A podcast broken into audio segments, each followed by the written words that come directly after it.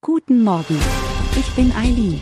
Sie hören den Immobilienwiki-Podcast auf Spotify, Apple und überall, wo es gute Podcasts gibt. Präsentiert von Immobilienerfahrung.de.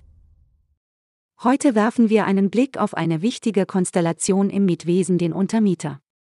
Ein Untermieter ist jemand, der Wohnraum von einer Person gemietet hat, die selbst der Hauptmieter des Wohnraums ist. Das Mietverhältnis zwischen dem Hauptmieter und dem Untermieter wird als Untermiete bezeichnet.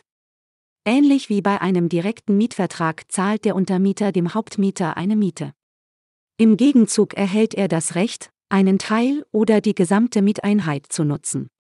Es entsteht also eine Art Mietverhältnis innerhalb des bestehenden Mietvertrags.